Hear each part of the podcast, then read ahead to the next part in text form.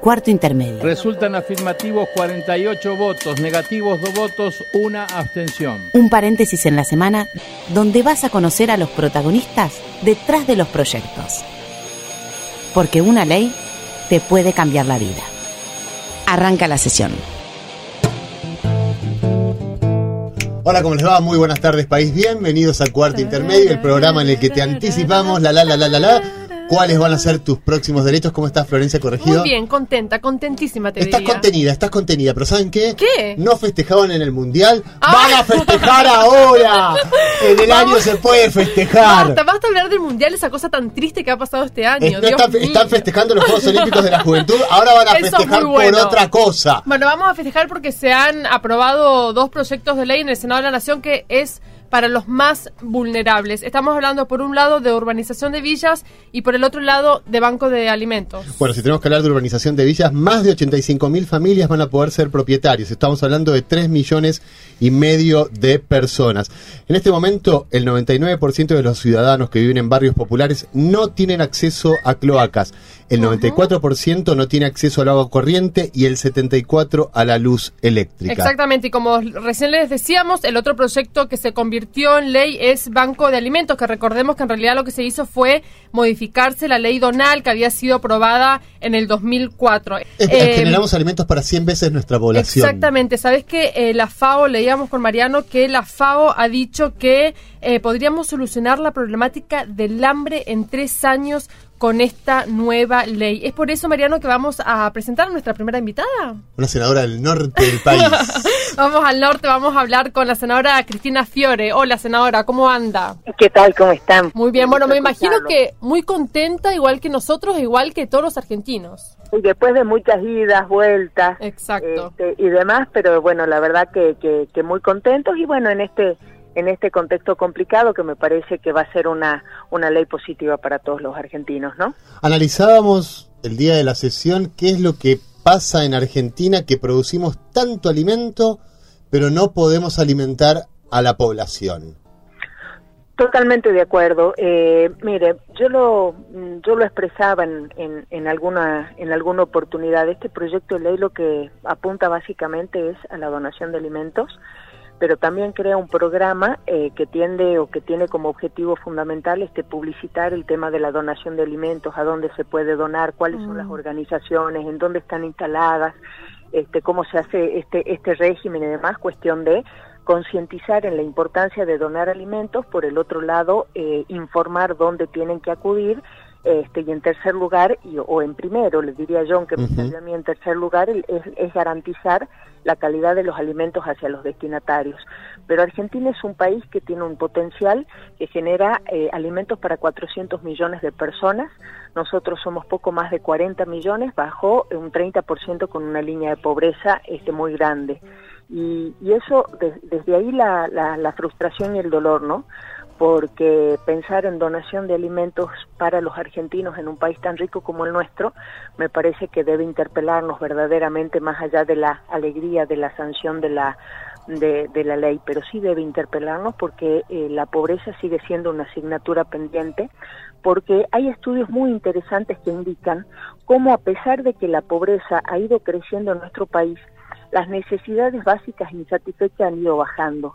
Estas- la causa de, estas, de esta baja en las necesidades básicas insatisfechas se debe fundamentalmente a eh, algunos planes sociales que fundamentalmente determinaban, por ejemplo, eh, la obligatoriedad de los papás a cambio de, de- de- de- del salario, por decir, no salario, pero eh, a, a- a cambio de una retribución, este, los padres tenían que o tienen que cumplir con la vacunación de sus hijos y con el tema de la escolaridad. Ujú. Todos sabemos que la educación y la salud son dos elementos fundamentales que hacen que la persona, digamos, vaya eh, teniendo una mejor calidad de vida. Totalmente. Y además, y para eh, asegurarse un buen futuro.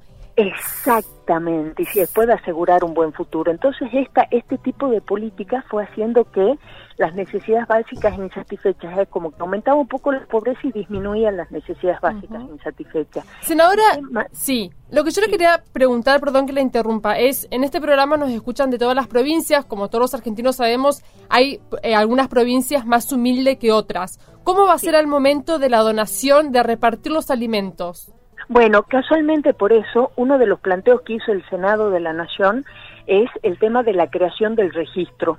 Eso no estaba antes y nosotros qué es lo que queremos? Queremos un registro donde las asociaciones, que, que, hay algunas que ya están muy organizadas, generalmente están en el área central, en la provincia de Buenos Aires, en Santa Fe también hay unas organizaciones ONG que trabajan muy bien con esto y por ahí a las de las provincias no se las conoce demasiado. Entonces, nosotros lo que vamos a hacer es crear un registro y quienes estén interesados, digamos, eh, en, en realizar, este, en recibir los alimentos y después donarlos, se tienen que inscribir en estos registros que tienen que ser públicos. Está también y se establece la obligación del Estado de dar a publicidad, de informar, de dar a conocer esto, para que la gente pueda conocer a dónde acudir, a quién recurrir, en dónde están, quiénes son. Y por otro lado también este, me parece que, que, que es importante eh, esto, el registro en un principio fue bastante discutido en la comisión y de repente desde la voz del interior lo que decíamos es esto, porque a veces las ONG más conocidas son las que están en las áreas central o en las provincias grandes. Total y eh, se quedan eh, lo que lo que ahí se dona se queda ahí. Este, y lamentablemente la, la, cuestión de la pobreza no, nos afecta a, a, muchos y en algunos casos algunas provincias como bien ustedes señalaban más que a otras. Entonces necesitábamos tener un registro que sea de carácter nacional donde el, las distintas organizaciones que trabajan se inscriban en esos registros el Estado las publicite y la gente la pueda conocer no Senadora, muchísimas gracias por la nota. Esperemos que todas estas donaciones, lo que no ha ocurrido con la producción de alimentos, se redistribuyan de manera equitativa y federal en todo el país. Sí, esa es la idea y esa es la intención que hemos tenido, así que muchísimas gracias, ¿no? Por su inquietud y, por la nota. Un beso enorme, senadora. Un beso enorme, gracias. Ahí escuchábamos a la senadora Cristina Fiore, representante de la provincia de Salta, y de Salta nos vamos a la provincia de Buenos Aires. vamos a hablar con el senador Esteban Bullrich. Hola, senador, ¿cómo anda? Bien, muy bien. Gracias por el llamado. Contento, me imagino, ¿no? Porque ya es ley de urbanización de villas porque salió esta ley que votamos esta semana, que la verdad que es un cambio realmente muy, muy profundo en la mm. política, ¿no? Estamos hablando de un trabajo de dos años que le va a cambiar la vida para siempre a 935 mil familias y a 4 millones de argentinos. La verdad que sí, creo que por ahí pasó un poco desapercibido con toda la polémica que hubo, pero realmente es un, es un hecho para, para festejar eh, mucho y, y obviamente eh, queda mucho trabajo por delante, pero esto realmente, pensemos que estos, estas 935 mil familias hoy no pueden decir dónde viven. Este, no tienen una dirección, no tienen una calle, no tienen un número, no pueden ser dueños de su casa. Y esto lo que hace es resolver el problema dominial para que justamente puedan ser dueños. Sin regalar nada, no es que se les regala, sino que resuelve el conflicto para que ellos puedan ser dueños del lugar donde habitan, ¿no? Senador, siempre se habla a veces del gobierno nacional, pero este proyecto de ley fue encarado por las organizaciones sociales junto con el gobierno nacional. ¿Cómo está esa relación en este momento? Pareciera que en este en este proyecto ha funcionado muy bien esa relación. Sí, porque nosotros realmente creemos que los problemas siempre decimos hay que resolverlos entre todos los que los, involucrados. ¿no? Aquí han trabajado, como decís, la Jefatura de Gabinete de Ministros, el Ministerio de Salud y Desarrollo Social, la Agencia de Administración de Bienes del Estado y, organizaciones sociales, pero también ahora este, viene un trabajo muy profundo con provincias y municipios, porque el proyecto específicamente habla que todos los todos los este, trabajos que se hagan y los acuerdos que se hagan tienen que ser justamente coordinados entre los gobiernos locales y tiene una tiene una visión de, trabajar sin mirar este partido político o, o ideología, sino resolver un problema enorme. Para darles una idea, más del 95% de estas de estas 900.000 familias no tiene acceso a agua corriente, no mm. tiene cloaca, no tiene gas de red, no tiene electricidad. Es decir, realmente no tienen servicios porque al no tener una dirección, obviamente, no pueden tener un servicio público. Entonces, realmente, cuando hablamos de terminar con la pobreza, eh, hay una pobreza que es la que se mide, la que mide el INDEC, que es la del ingreso. Pero el ingreso solo no basta.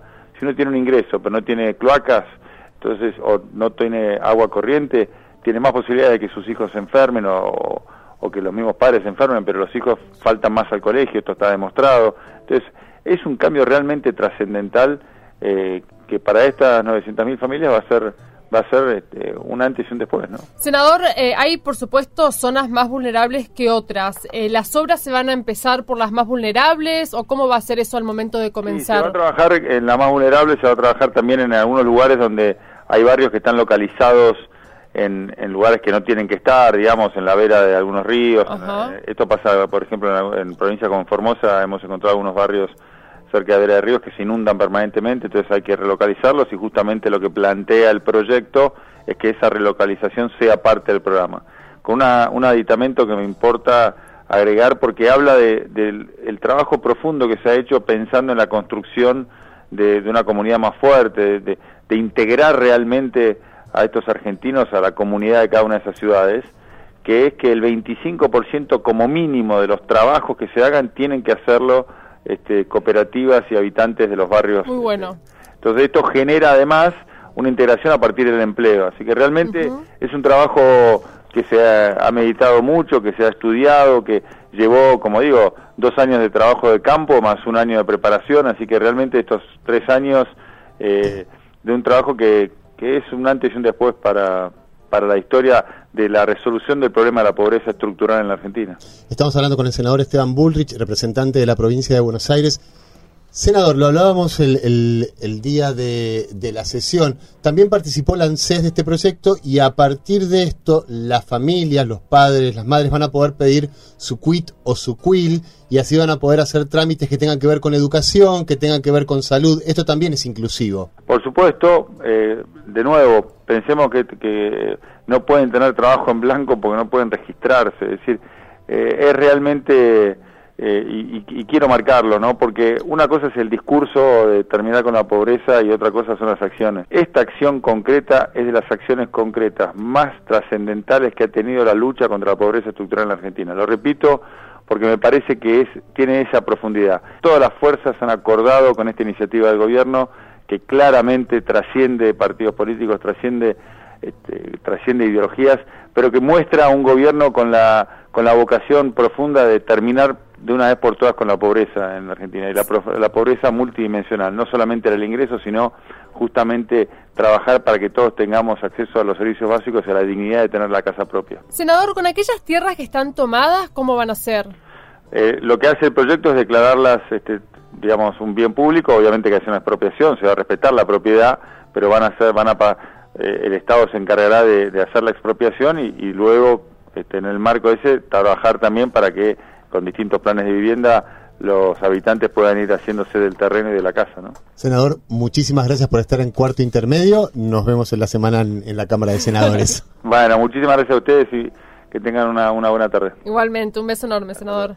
Así pasaba, ¿Lo decimos o lo digo para un poco, Mariano. ¿Qué pasa? ¿Qué este pasa? ¿Hay línea el sábado? escúchame, es la era de las mujeres, ¿acaso? El siglo. Eh, ¿Y qué lo dice? Picheto. Un hombre.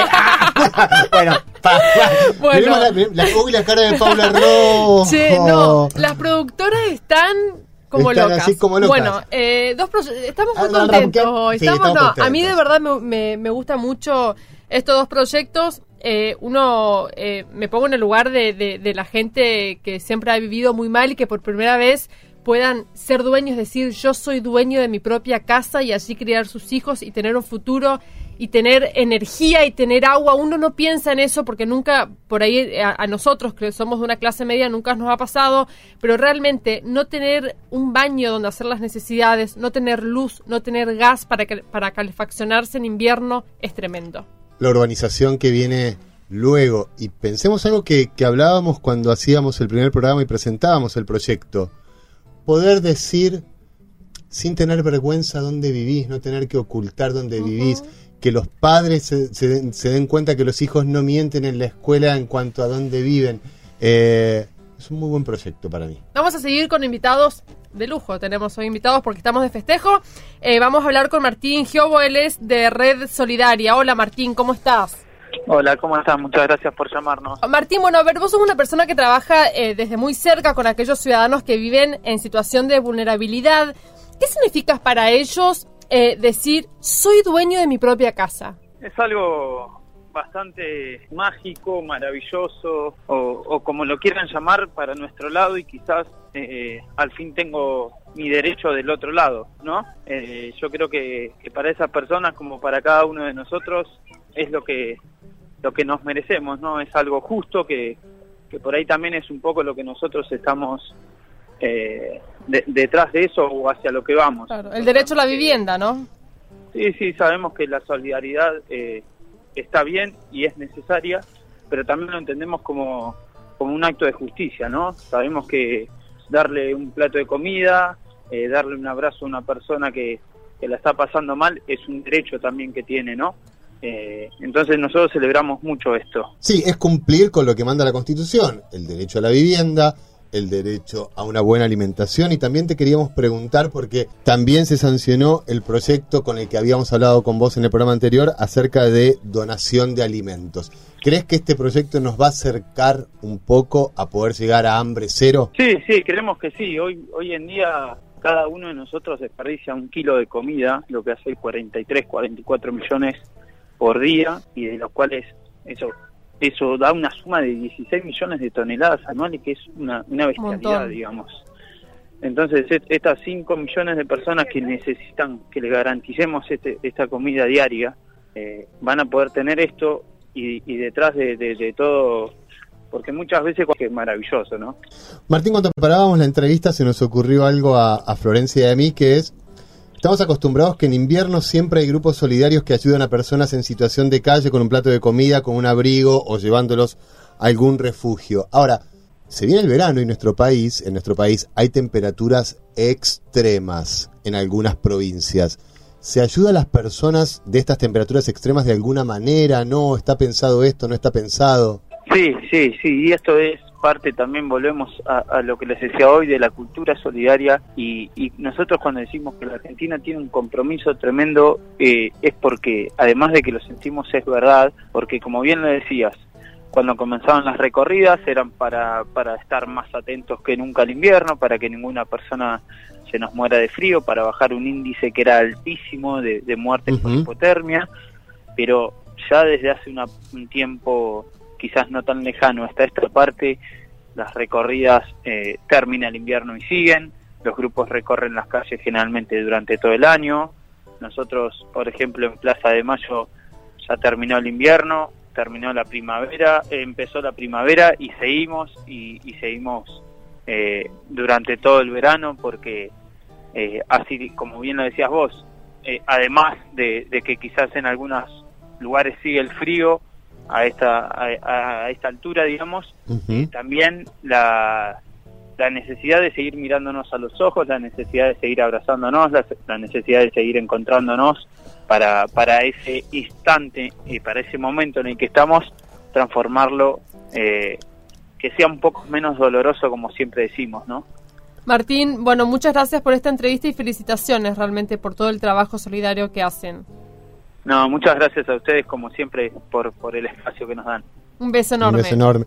¿Sabes a dónde me quiero ir ahora? ¿A dónde? Ahora me quiero ir a Santa Fe. Oh, ¿Y sabés mira, qué- pará, porque quiero decir algo. Eh, algo que me fascina de Santa Fe, hay tres cosas que me gustan mucho de Santa Fe Tengo y vamos miedo, a ver tengo miedo si lo que Celeste coincide conmigo. A ver. Me gusta mucho la costanera que tiene, Sí. me parece espectacular. Me gusta mucho el alfajor santafesino y me gusta mucho el patio cervecero que tiene la provincia de Santa Fe, la ciudad de Santa Fe, me encanta. Ok. Pero ella es licenciada en nutrición y yo le quisiera preguntar también cuántos litros de cerveza uno puede tomar al mes. Estamos, estamos en problemas. Bueno, Celeste, arrancamos así con una cosa que era absolutamente solidaria, pero pasamos a la cerveza, culpa de la provincia de Santa Fe. Culpa de Santa Yo no tengo nada que ver, es todo culpa de los santafesinos. Vamos a presentarla bien. Ella es licenciada en nutrición, se llama Celeste Necier y es de la Agencia de Seguridad Alimentaria. Hola, Celeste, ¿cómo estás? Hola Florencia, hola Mariano, un gusto saludarlos y bueno, eh, acá esperándolo. Yo justo ahora estoy hablando con ustedes frente a la costanera. No, No, te bueno. envidio. bueno, pará, pero ¿coincidís conmigo? ¿Son las tres cosas más lindas de Santa Fe? Sí, por supuesto, tenemos esos tres iconos turísticos y, y bueno, la verdad que eh, no es recomendable en cantidad de litros por mes, pero bueno, eso podríamos dejarlo para otro momento. Bueno, dale. charla. Después te llamo y me, y me decís bien. Mantengamos, mantengamos, mantengamos el humor de la charla, pero enfoquemos A en ver. esta parte de la entrevista es para ver qué podemos hacer nosotros con la comida, no los bancos de comida. ¿Qué pasa cuando vamos a un restaurante y pedimos y pedimos y pedimos y sobra la comida? ¿Qué hacemos, Bien. Celeste? Sí, mira, nosotros desde el gobierno de la provincia de Santa Fe, en alianza entre tres ministerios, el Ministerio de Salud, a partir de la Agencia Santafesina de Seguridad Alimentaria, el Ministerio de la Producción a través de la Secretaría de Turismo y el Ministerio de Medio Ambiente, se unieron a principios de este año en fomentar lo que se llama la iniciativa Otro Plato. La Ajá. iniciativa persigue múltiples objetivos, pero concretamente tiene por finalidad instalar en los espacios locales que el consumidor cuando va a un bar o un restaurante eh, tenga la, la posibilidad de llevarse lo que no haya consumido de esas porciones y que esto, que generalmente quedaba como un obstáculo vinculado con la vergüenza, Total. y acá estaba, habíamos, eh, cuando empezamos a escribir y a pensar esta, esta propuesta, lo que encontramos era que había muchas resistencias, por ejemplo, en los hombres, y había unas disputas entre las parejas, de decir, ahí la mujer que quería llevarse, el hombre que no, que, que la vergüenza, que te parás vos primero y yo voy, Ay, te espero sí. cinco minutos y voy detrás, bueno, todas estas cosas que están instaladas culturalmente. Celeste, para, me río porque, a ver, Mariano es acá desde Capital Federal, yo soy chaqueña y hoy hablábamos, hablábamos en producción. A él nunca le había pasado, viste que en Buenos Aires son eh, como un poquito más caraduras. Pero, eh, por ejemplo, en, en Chaco, o bueno, vos que estás contando en Santa Fe, Okay. Está, es tremendo, está esa vergüenza y, y- y me identifico Sí. mucho con vos de, bueno, nos llevamos en lo que sobró, pero yo me levanto primero, vos después venís con la Claro. bolsa. Como si se estuviesen robando algo. Como si se estuviesen robando Claro, algo. Claro, o, o por lo menos esto de que hay, pero está el conocido, como que después van a decir, Total, es un quemo, levantó ¿viste? y se fue con la bolsita.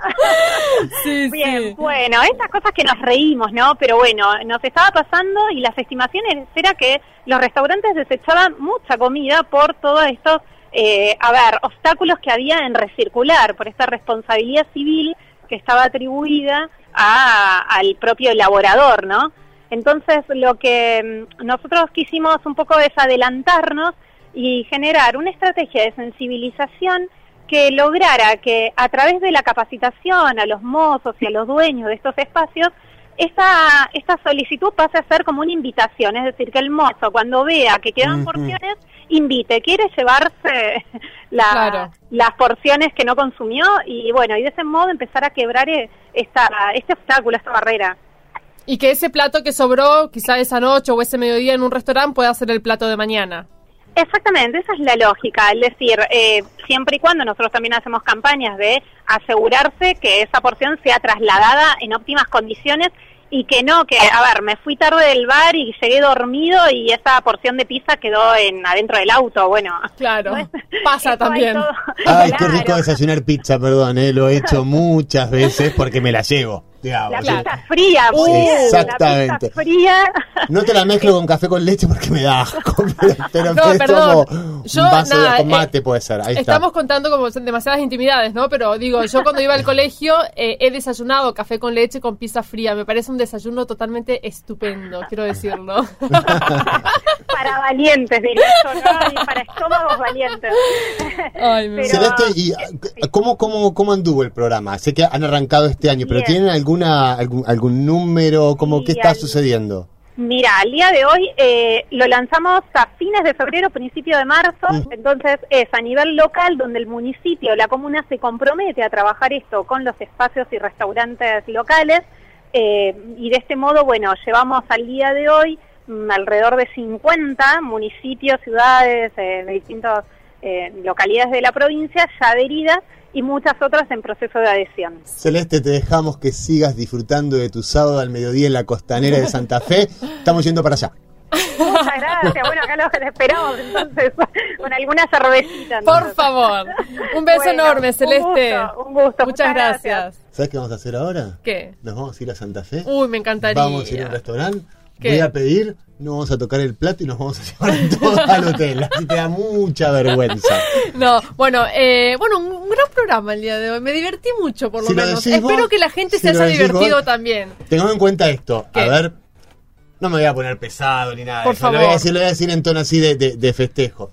producimos alimentos para 440 millones de personas, somos casi 44 millones, no puede ser que haya hambre en la Argentina. Resolvamos el problema de redistribución de los alimentos, no nos puede pasar. No nos puede pasar más. Espero que este, que este proyecto de ley venga a solucionar esta problemática tan triste y tan dura que viven los argentinos hace muchísimos años. Bueno, nos vamos, Mariano, vamos para Santa, Fe. ya. Los quiero mucho, perdón a los porteños que le dije caradura en esta tarde de sábado. Somos caradura.